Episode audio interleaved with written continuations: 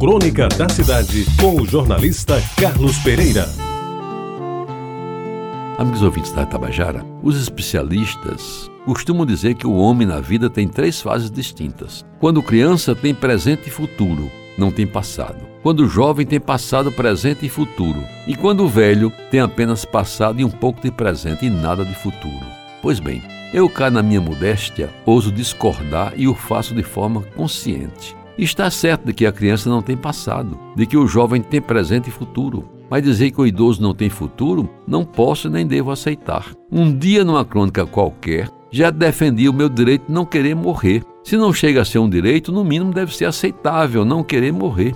Disso ninguém ousa discordar. Pois, como se sabe, se há pessoas que por qualquer motivo desejam dar cabo à própria vida e às vezes conseguem o seu intento, por outro lado, Há outras, e eu me incluo entre elas, que não querem morrer tão cedo, ainda que este tão cedo seja 80, 90 ou até 100 anos. E por que não? Amigos ouvintes, eu lembro que Paulo Miranda, com quase 100 anos, dirigia o seu carro e o fazia com segurança e com ar de felicidade de quem realmente sabia viver bem. E há na história desta cidade tantos outros exemplos de quem, mesmo depois dos 90, continuou produtivo e vivendo com saudável existência de fazer inveja a quem não tinha chegado aos 50 anos. Na minha família, por exemplo, tem alguns que já passaram dos 90 com lucidez razoável, andando com seus pés e pensando com sua cabeça. Morreram alguns, talvez como no caso do meu pai, porque estava na hora de se recolherem a outro mundo. Daí porque Nestas modestas linhas, farei um pequeno discorrer sobre o meu projeto de como chegar aos 90 anos, pensando e agindo como se ainda não tivesse atingido os 80.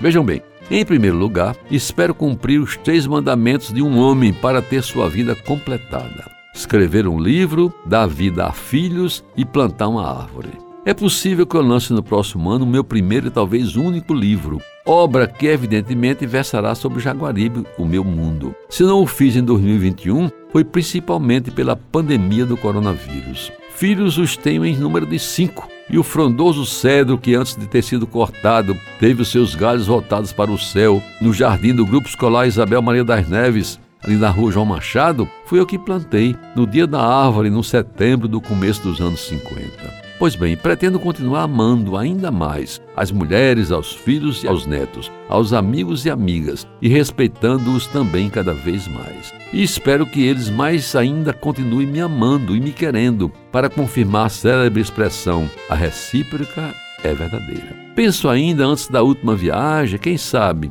voltar a Lisboa para assistir um espetáculo de fado, do Vira e do Malhão, e ainda tomar uma cerveja no café à brasileira, ao lado da estátua do grande Fernando Pessoa. Desejo, enfim, permanecer firme no trabalho. Começado em 1952, já se vão 69 anos de serviço, para ajudar no que for possível a Paraíba e aos paraibanos, com a mesma vontade, com o mesmo espírito de luta, com a mesma energia de quando tinha 40 anos. Se eu conseguir isso, além de outras coisas que aqui não cabe descrever, sentir-me-ei feliz e poderei dizer sem arreganhos ou reclamações: cheguei aos 90 e quem disse que o idoso não tinha futuro incorreu num lamentável equívoco. Convido a todos os amigos ouvintes para a comemoração dos meus 90 anos em 2028. Está bem pertinho. E nesse glorioso dia vou erguer uma taça de vinho para brindar ao meu velho pai, seu Benedito, que só nos deixou quando se tornou noventão